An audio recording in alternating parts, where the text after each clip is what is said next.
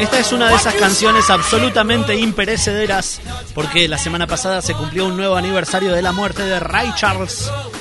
Suena Hit the Road Jack, suena el señor Ray Charles para abrir la segunda hora de Los extraños de siempre. Y como lo dijimos hace minutos, vamos a hablar de mujeres y comunicación política. Así lo vendió nuestro politólogo, el licenciado Alejo Paceto, arroba el Colorau. Colo, Maneje usted. Sí, como decías vos, eh, es uno de los tópicos principales. bueno, en un año de campaña y que sobre todo le hemos estado dando bastante, o hemos mirado mucho lo que es en general eh, la comunicación política, lo hemos hablado varias veces. Eh, y hay una propuesta que empezó a surgir hace unos días en redes que me parecía que era interesante, aportaba tenemos una nueva perspectiva que por ahí no está quizás tan visibilizada, eh, pero me parecía que era mejor hablar con una de las organizadores, organizadoras, perdón.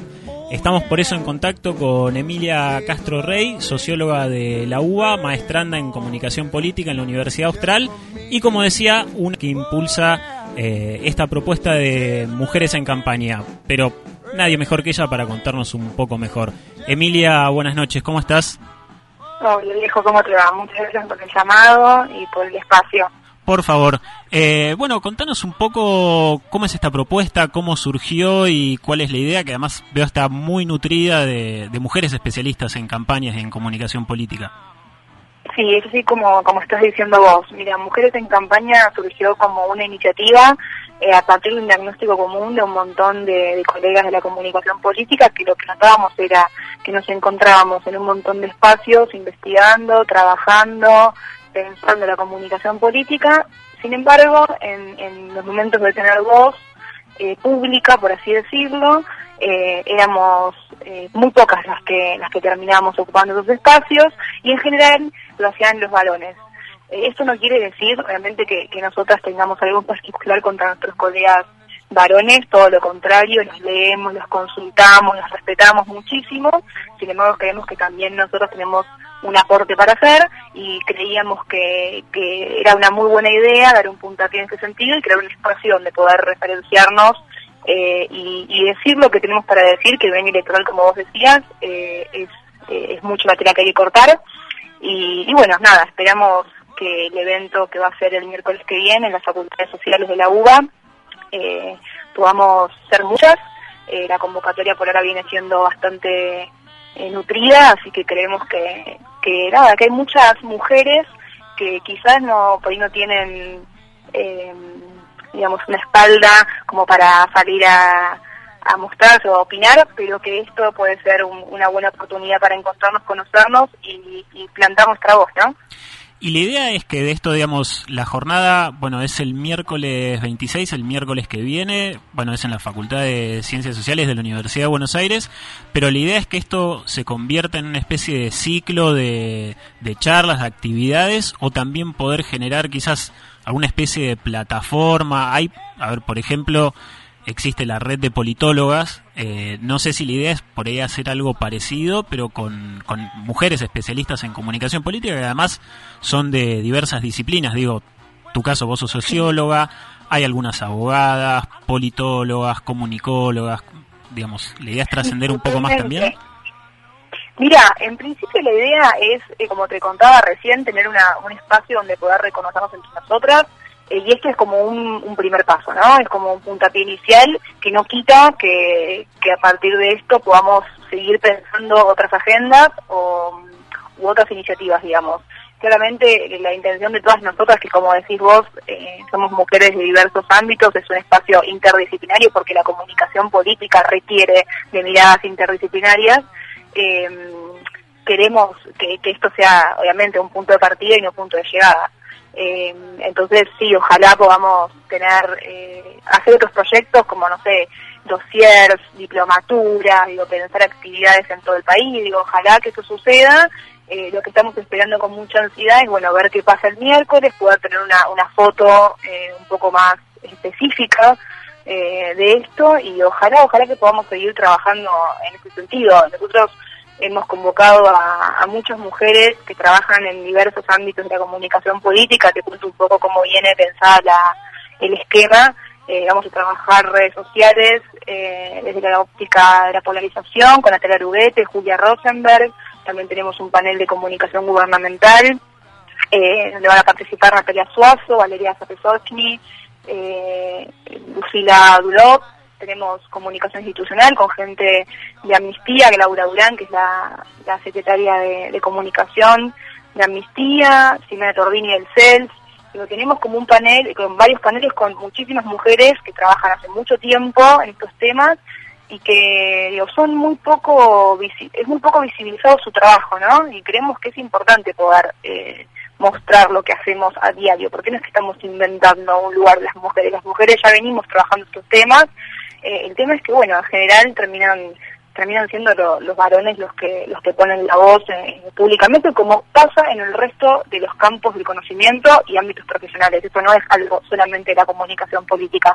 Ahora bien, una aclaración que me parece que es importante porque está en el espíritu de mujeres en campaña. Nosotros no somos mujeres que vamos a hablar exclusivamente de perspectiva de género, porque lo que estudiamos no es eso. Digo, podemos ser o no feministas, lo que estudiamos es comunicación política y queremos hablar de comunicación política. Eh, en la mayoría somos feministas, obviamente tenemos una perspectiva de género, pero tampoco excluimos a quienes no sean y el evento es abierto, obviamente, a todo el público. No es una convocatoria eh, solo para mujeres. Eso es importante aclararlo porque es una pregunta muy recurrente que nos hacen. Eh, pero la idea es que vengan todos, que los varones también puedan venir a escucharnos, como así nosotras los escuchamos a ellos, ¿no? En lo, en lo cotidiano. No, te iba a decir que, perdón, además, eh, bueno, yo particularmente conozco a Paola Subán, con quien hemos hablado hace, hace un par de meses, en cuestión de lo que, digamos, de lo que ella hace específicamente con la consultora, pero digo también, eh, están también digamos, teniendo trascendencia a nivel internacional. Digo, Paola es una persona que es muy consultada en otros países. Natalia Suazo, que también particularmente la conozco, veo, eh, vi que estuvo hace poco en, creo, si no me equivoco, fue en Túnez. Natalia Aruguete también tiene mucha llegada en otros países. Digo, eh, no son menores tampoco los, los, lugares en los que están y, cómo se está expandiendo el laburo que ellas están haciendo. Sí, totalmente. Eh, bueno, ahí vos mencionaste recién Alejo uno de los paneles finales, que es el de consultoras mujeres, que sí va a estar, como dijiste recién, Paola Suban, va a estar Sheila Wilker, va a estar Celia Kleiman y va a estar Daniela Barbieri. Eh, eso eh, lo quería mencionar porque va a ser un panel de, mucha de mucha potencia. Y sí claramente hay claramente hay mujeres eh, por suerte que, ya tienen un, lugar hecho una referencia construida en estos temas. Y para nosotras era importante incluirlas que también que también ellas participan de Mujeres en Campaña y fueron todas eh, impulsoras también de que este espacio sea, sea posible porque en el primer momento cada una de ellas eh, compartieron la visión, identificaron la vacancia de este, este tema y, la, y el rol de las mujeres y que estamos como muy agradecidas también con, todas las, panelistas invitadas que, vinieron, que van a venir, que confirmaron, quise decir. Eh, y sí, eh, claramente uno mira mm, no, no sé, los cronogramas de los, de, de los eh, congresos de comunicación política, o mira la grilla en la televisión, o quienes escriben, y vemos que hay algunas mujeres que lograron quizá romper el techo de cristal, en, este caso en particular, que no son muchas.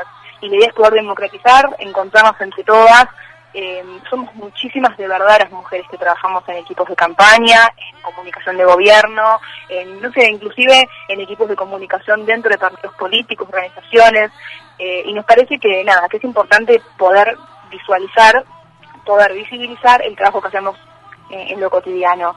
Y bueno, nada, como te, como te decía recién, para nosotros para nosotras es muy importante poder eh, ampliar eh, el espacio de esta convocatoria eh, y así que les agradecemos también a ustedes por colaborar en ese sentido. Me parece como, como muy valioso que, que los medios también eh, podamos tener una, voz y, dejar en claro que, claro, que las mujeres que trabajamos en comunicación política tenemos mucho para decir. Y esperemos que este miércoles en las facultades sociales seamos muchas más las que nos encontremos y podamos construir algo de acá futuro. Hola Emilia, Seba de este lado.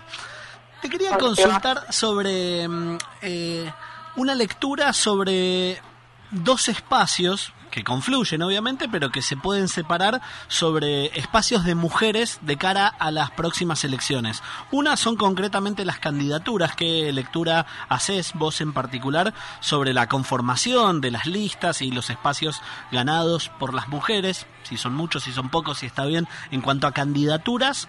Y, otro, y el otro aspecto, si se quiere, más fundamental, cómo pensás que va a jugar eh, electoralmente la agenda de eh, políticas de género, de eh, propuestas con perspectiva de género de cara a las elecciones presidenciales.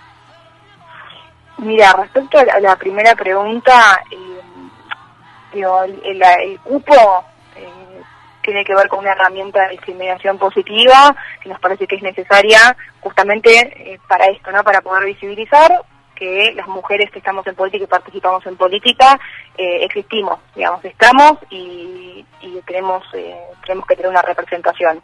Ahora bien, creo que no se agota ahí, que no que es una cuestión formal, que es necesaria, pero que tiene que tiene que, haber un cambio cultural respecto a eso, por lo cual la conformación de la lista sí puede ser 50 y 50, ahora las mujeres también tenemos que formar parte de los espacios de toma de decisiones, eh, porque eh, estamos en la práctica generando políticas y transformando las cosas. Entonces, eh, sí, lo formal está bien, es necesario, pero no alcanza con esto. Eso por un lado. Y pues la otra pregunta, ¿cuál era? ¿Me la podés repetir? ¿Cómo, ¿Cómo pensás que va a influir en el electorado y en la resolución, entre comillas, eh, eh, en lo que suceda, en el desarrollo de las elecciones, eh, las propuestas con perspectiva de género, la agenda feminista, la agenda que reivindica, obviamente, los derechos de las mujeres a la hora de la gran masa de votantes yendo a las urnas? Mira, yo creo que el movimiento de mujeres ha sido uno de los movimientos más amplios eh, y más activos de los últimos años en nuestro país eh, y que me parece que, que son es una agenda que, que es muy de, la vida cotidiana, ¿no? Que me parece que ha transformado de verdad un montón de realidades o que ha puesto sobre la mesa un montón de realidades que vivimos las mujeres en, la Argentina y en el mundo y que eso tiene que tener un lugar, obviamente en en la campaña mm, de este año, el presidencial de la Argentina. Eh, claramente eh, por cuestiones eh, más estructurales, eh, parece que, que la, la disyuntiva va por otro lado, quizás este año por ahí uno puede mirar que, no sé, en las marcas y demás, seguimos siendo un montón las mujeres que nos movilizamos, ahora hoy creo que la, el eje está puesto en la unidad del campo político, eh, y que por ahí la agenda de, género, por algunos, en, voz de algunos candidatos ha quedado un poco relegada, eh, y que las mujeres tenemos que tener un rol más protagónico, ¿no? y poder poner algunos temas sobre la mesa eh, respecto a, derechos de las mujeres y principalmente cuestiones con la cuestiones de la salud pública que me parece que no pueden quedar en un segundo plano. Sí, de todas maneras, va, pienso, quizás el a ver, se pueden llegar o van a estar ocupando ciertos espacios, pero creo que por ahí la negociación o puede llegar a estar relegada, pero me parece que va a ser momentáneo, digo, el año que viene, eh, si hay ciertas cuestiones que no se, no se, digamos, no aparecen este año en la campaña, no aparecieron hasta el momento, sí o sí no pueden quedar fuera de agenda para la futura gestión o cual, digamos, cualesquiera que sean en, en las agendas a partir de diciembre. Totalmente, totalmente. Principalmente porque somos eh, la mayoría de la población, las mujeres, las que sufrimos a diario eh, un montón de, injusticias propias de la, de la falta de derechos ¿no? y la falta de legislación, eh, principalmente en materia de salud pública.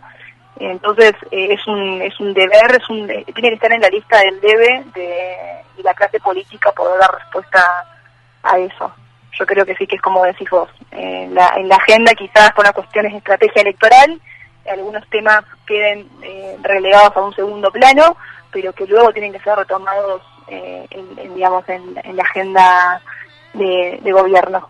De cualquier eh, expresión política que gane, ¿no? Por supuesto. Sí, desde ya.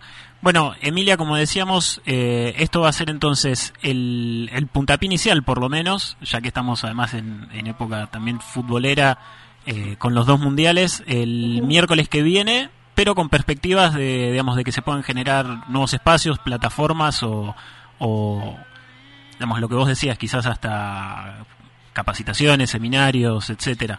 Sí, totalmente, totalmente. Esperamos a todos eh, y a todas eh, el miércoles entonces 26 de junio en las facultades sociales de la UBA. Eh, sabemos bueno, que ustedes están en Neuquén un poco lejos, pero bueno, quizás alguno puede venirse, alguna puede venirse y bueno, serán bien recibidos. Es a partir de las 2 de la tarde. Cualquier cosa pueden encontrarnos en las redes sociales como Mujeres en Campaña, está toda la información. Lo que sí es importante es que se inscriban previamente porque ya nos quedan muy pocos lugares y, y bueno, nada, tenemos que poder organizarnos de cara a ese día. Bueno, sí, eso te iba a decir, justamente por lo menos por las redes eh, las vamos a estar eh, siguiendo desde, desde acá. La mejor de las suertes y bueno, quizás nos crucemos en algún futuro ámbito de, comunicación política que también por suerte están creciendo eh, bastante. Así que... Ojalá que sí, ojalá que sí. Seguramente va a ser así. Dale, gracias por el tiempo. Gracias por el llamado. Por favor. Hasta luego. Nos vemos. Gracias, Emilia. Bueno, Emilia Castro Rey, socióloga, una de las impulsoras de Mujeres en Campaña, una propuesta me parece bastante interesante y que era momento también de que, de que surja. Eh, y además, por lo menos para mí que estoy un poco más metido en el mundo de la comunicación política, la verdad que tienen un, un, listado de, panelistas muy, muy interesante. Sí, extraordinario. Eh, aparte que, que sigan apareciendo estos espacios, obviamente hace, hace crecer la comunicación política con una mirada de género que muchas veces no nos cuesta. Sí, sí, siempre analizamos los que no somos politólogos, los que no estamos muy metidos en ese campo, desde, desde una perspectiva que viene desde hace unos cuantos años impuesta. Entonces, una vuelta de rosca siempre necesaria. No, la de la participación femenina. Sí, obvio. Y Como dijo ella, feministas, las mayorías, pero no necesariamente, no es excluyente que sean feministas. Aunque, por supuesto, las mayorías de las que participan sí lo son. Sí, sí, de hecho, bueno, hemos hablado también, ahora me estoy acordando de Pamela Martín García, digo, en casi todos los espacios, eh, me parece hay un mayor porcentaje de de feministas, digo, más allá del, del, espacio del espacio político, pero me parece también esto sobre todo para visibilizar a mujeres que son especialistas que esto es lo que creo que pasa mucho. Uno muchas veces dice, bueno, a ver, ¿con quién con quién hablamos? Especialista en X cosas, digamos, no sé, en análisis de redes. Hay montones de mujeres que están muy muy metidas y saben muchísimo eh, y es importante estos espacios también para para que estén visibles y sean convocadas.